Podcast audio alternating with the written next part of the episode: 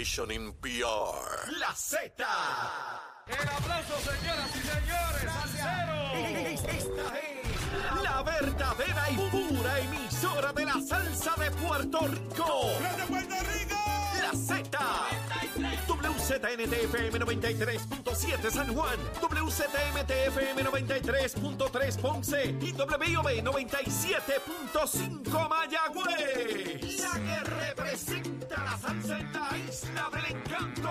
De aquí para el mundo. A través de la aplicación La Música Z93. Tu, tu emisora nacional de la salsa.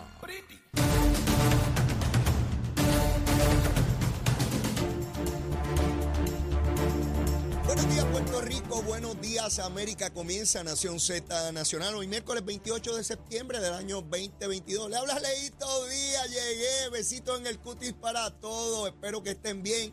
Mira, bien y mejorando, como dice una amiga mía, bien y mejorando. Y antes de comenzar a quemar el cañaveral bien duro, porque venimos bien duro hoy otra vez, vamos a los titulares. Carla Cristina.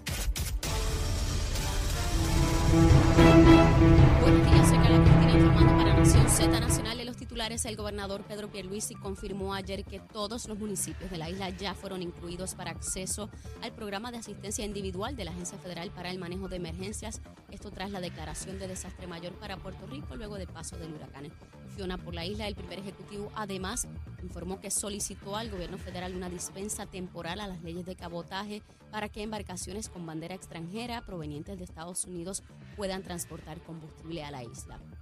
Y mientras los alcaldes continúan activando brigadas municipales para restaurar el sistema eléctrico ante lo que entienden ha sido la inacción de la empresa Luma Energy, directivos del consorcio urgen a los funcionarios a no trabajar con la red energética y advierten que podrían poner en riesgo los trabajos de recuperación.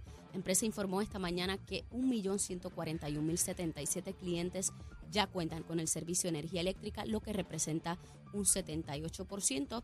Y con la oposición del Partido Nuevo Progresista, el Senado se quedó corto ayer de obtener los votos requeridos para aprobar una medida que ordenaba a la Autoridad de Energía Eléctrica desarrollar un plan para reactivar durante cualquier emergencia que afectara el servicio energético a los ex empleados de la corporación pública que se encuentran laborando en otras dependencias del gobierno.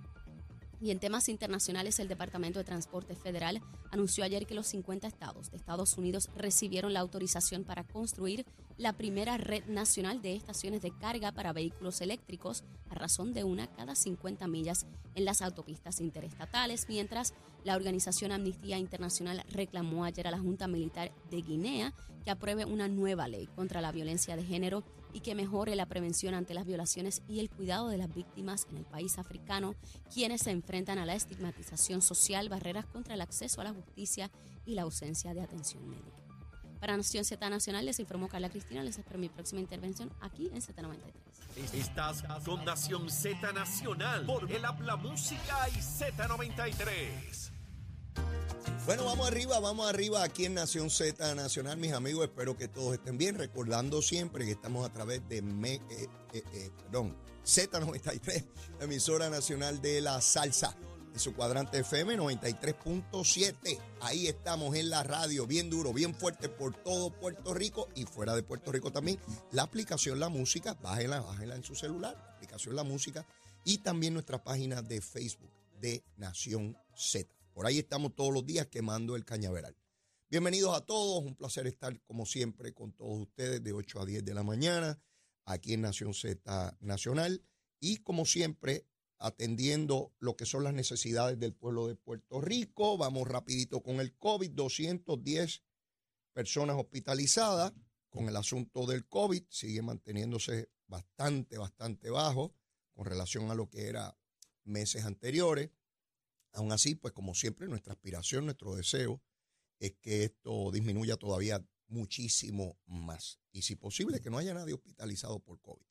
Pero todos sabemos que este mal llegó para quedarse. Lo que hay que controlarlo lo mejor que podamos. Bueno, de inmediato las follonetas. Sí, las follonetitas que son buenas para discutir aquí en esta gusanguita. Ya usted sabe que hay sectores de opinión pública histéricos por ahí, están molestos porque la recuperación ha sido rápida y ellos querían que tardara más. Y usted los escucha, este, pero vociferando con una gritería y tengo que ponerlo siempre en perspectiva porque se nos olvidan algunas cositas y hay que ponerlas en perspectiva. Hoy es miércoles, ¿verdad? Quiere decir que ayer era martes o no. Y antes de ese, lunes. Y antes de ese, domingo. Y antes de ese, sábado. El viernes pasado, el viernes. El viernes se formó la de San Quintín en Puerto Rico porque se habían declarado en estado de emergencia eh, por el gobierno federal solamente un grupo de municipios. Eh, rápidamente empezaron a acusar al gobernador de Puerto Rico de insensible, de cómo era posible, que aquí había municipios que había devastación y no estaban incluidos, que esto era a propósito, que quieren que se muera la gente. Todo aquel disparar. Habían periodistas en eso, ¿sabes? Sí, pues, yo lo lamento, pero uno tiene que hacer esa crítica y sectores de opinión pública, los gritones, los que andan por ahí, los analistas gritones y toda esta gente que habla hasta malo, ¿verdad? Porque ahora resulta que para uno lograr el rating y lograr eh, likes y lograr la atención, usted, habla malo. Y si habla malo, pues, y como ahora vivimos en otra época distinta a la que yo me crié. Si yo hablaba malo, mami me metía un soplamoco, ¿ves? Y papi igual. Y uno no hablaba malo. Se supone que no hablara malo y las figuras públicas. Usted se imagina a Aníbal eh, González Irizarri, eh, que muchas generaciones ni lo recuerdan, eh, y periodistas, cantantes, artistas, nadie podía hablar malo en ningún lugar. Por la televisión y la radio, uh, jamás. Estamos en otra época. Y sí, yo estoy viejo ya. Ahora es al revés. Ahora el que tiene más rating, el que más ve la gente, es el que habla malo y dice estridencia, insulta. Eso es lo bueno, lo moderno. Las canciones se habla bien malo. Me gusta la cosa puertorriqueña, ¿sabes? Y vamos a los conciertos, bien chévere. Y escuchamos a políticos que hablan malo y escuchamos a líderes cívicos que hablan malo y comentaristas que hablan malo y analistas que hablan malo. Pues yo recuerdo que el viernes insultaban al gobernador de una manera espectacular. Hasta que apareció la carta donde el gobierno pedía que los 78, en otras palabras, todos los municipios de Puerto Rico fueran declarados en estado de emergencia, ¿verdad? De desastre, una declaración de desastre. Hubo que explicar, pero ustedes saben que sábado y domingo se apaga un poco la cuestión mediática. Así que dio espacio para que se siguiera regando de que el gobierno quería matar a la gente porque habían dejado fuera a la mayoría de los municipios de la declaración y los ciudadanos que vivían en esos municipios no declarados como emergencia no podían accesar, ser elegibles para las ayudas. Y eso era que lo hacían de maldad porque hay una gente en el gobierno que se reúnen por la tarde para decidir a quiénes van a liquidar en Puerto Rico y las muertes que van a provocar. Sí, hay unos enfermos, hay unos enfermos aquí en Puerto Rico en la opinión pública. Una partida de enfermos, porque no puedo decir otra cosa, yo no soy de los que habla malo. ¿Verdad? Eh, ayer les notifiqué que todos los municipios fueron declarados eh, con la posibilidad de accesar los ciudadanos las ayudas, porque todos fueron declarados en emergencia y en el desastre. Los 78 municipios de Puerto Rico, y siempre funciona así. Se declaran unos primeros y según se va sometiendo la información, se van declarando todos. Así es que aquellas embustes del viernes, pues ya quedaron desmentidos. No porque yo me pare aquí a decir, ay, mira, no, no, no, porque esa es la determinación del gobierno federal. Sí, de los yanquis, de los yanquis, porque ¿sabe quién lo declara emergencia y desastre? No es el gobierno de Ay Bonito, ni el de Ponce, ni el de Guayanilla, ni el de San Juan. No, es el gobierno federal, los yanquis, esos malos. Esos yanquis se tienen que ir de Puerto Rico. Yo no sé cómo nosotros seguimos siendo eh, parte de los Estados Unidos tan mala que es esa gente, hombre. Pues los 78 municipios declarados en estado de emergencia. ¿Y saben qué? Y los que no lo sepan ahora lo saben. El que sufrió daño directamente por el huracán puede solicitar hasta 700 dólares a FEMA ¿Escucharon bien? Miren cómo esos contrallados yanquis siguen mandando chavos para acá. Esa gente, los cubanos están sin luz. Cuba está completamente apagado. Cuba, Cuba. Pero no puede llamar a FEMA. No, tiene que Raúl Castro, que ya no puede ni con los asuntos, sí, ya arrastra los asuntos, no puede pedirle ayuda a FEMA, que está a 90 millas de La Habana. No, allí no hay FEMA. Están los, los cubanos debajo del agua. Allí, descalzo. Sí, con hambre esmayado. No hay luz. Pero ¿saben qué? Antes de que no hubiese luz, no tenían comida. No tenían qué comer. Sí, los cubanos que viven ahí al lado, un sistema buenísimo, dicen que es socialista, un sistema bien bueno, es democrático, la gente, Ave María, eso, es una delicia vivir allí. Y porque aquí hay unos pájaros que defienden eso, ¿sabe? Sí, aquí hay unos pajaretes. 700 dólares puede solicitar usted, no importa en el municipio que viva, porque todo fue declarado en estado de emergencia. 700 billetitos, ¿son buenos o son malos?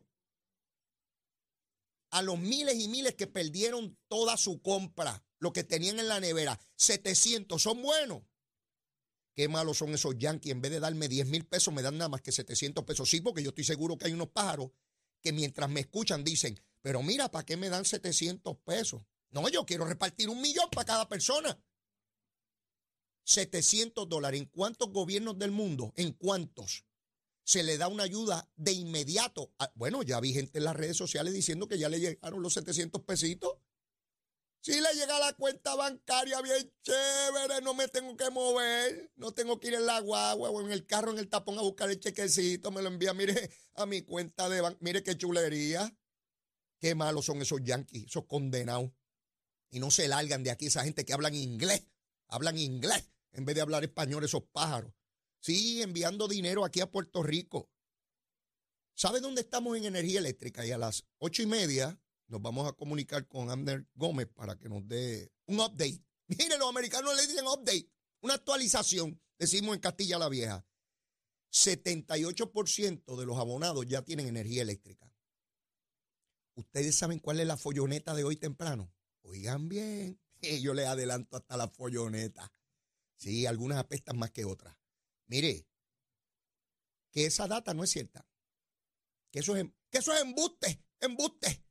Eso es embuste, el 78%. ¿Cuáles son las zonas que aún tienen niveles altos de abonados sin energía? Pues obviamente donde el fenómeno atacó con mayor fuerza la zona sur y oeste de Puerto Rico. Si usted se va en ese corredor, desde Arroyo por ahí para allá, de camino a Ponce, y sigue por ahí para abajo, Peñuela, y llega hasta allá, hasta Cabo Rojo, y sube hasta Mayagüez, y se adentra a la montaña, allá donde está Javi, el de Villalba. Ese muchacho, los vientos no le afectaron el pelito, siempre aparece lo más planchado el condenado. Mire, ese litoral tuvo más daños de infraestructura. Ayer les mencionaba que había problemas de generación y que habían cables disponibles y, y había problemas de generación. O sea, no había suficiente energía porque las cafeteras obsoletas no tenían suficiente energía. Hoy la historia es distinta. La Autoridad de Energía Eléctrica está produciendo suficiente energía para seguir avanzando y energizando a Puerto Rico. Ahora el reto lo tiene Luma. Ahora vamos al lado de Luma. Ayer en conferencia de prensa, eh, el director ejecutivo de la Autoridad de Energía Eléctrica, eh, el ingeniero Colón, Josué Colón, eh, planteaba cómo había mejorado dramáticamente la generación a todo ese equipo de la Autoridad de Energía Eléctrica. Gracias, gracias. A todos, a todos, gerenciales y unionados de la UTIER, a todos ellos. Mil gracias por el trabajo enorme que han hecho. De hecho, eh, Josué Colón se emocionó muchísimo ayer y lo entiendo perfectamente porque él ha estado de primera mano prácticamente sin dormir viendo a su equipo fajado contra viento y marea y prendían una máquina de si se les apagaba por el otro lado y volvía a encender y tal y, y conocen la desesperación de la gente. Y esos obreros también tienen familia que se van de sus casas y su familia no tiene energía eléctrica, ellos se van para tratar de que todo Puerto Rico tenga. Eso es demasiado valioso. Gracias. Y yo no tengo luz. Yo no tengo luz ni en la calle donde yo vivo. Y yo no voy a ser como algunos periodistas, ¿verdad? O lo hago. Si algunos periodistas por ahí no están abogando por la luz de otros, están abogando por la de ellos. Ah, pues yo también. Mire, Eh, o, ellos son mejores que yo. No, ellos tienen boquita, yo tengo boquita también. Y ellos necesitan la lucecita y yo también. Sí, tengo generador, pero estoy gastando una barbaridad en diésel. Sí, como, como muchísimas personas y empresas que tienen, ¿verdad?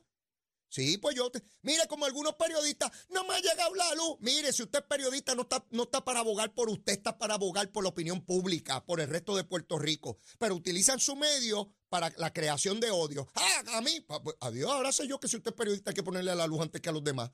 Eh, ¿A cuenta qué? No, pues yo, mire, la calle mía desde, desde el huracán está sin luz. Y no estoy con esa lloradera. Pues, tú- pues ya vendrá. Y todo el mundo alrededor tiene. Las 12 casas donde yo vivo están liquidadas. ¿Sí? Pues así son las cositas. Como miles de hogares puertorriqueños. Pero todavía siguen con el discurso y ya comenzaron el nuevo, el de hoy, miércoles. Es que las cifras que están dando son embustes. ¿Y cómo usted rebate eso? Eso es como pelear con un fantasma, porque usted no va a coger al periodista y va a ir casa por casa contando las casas, ¿verdad? Cuando se dan asuntos que tienen que ver con un fantasma, se complica el asunto. Después de la pausa, esperamos tener a Amner Gómez para ver qué más ha ocurrido con el sistema eléctrico.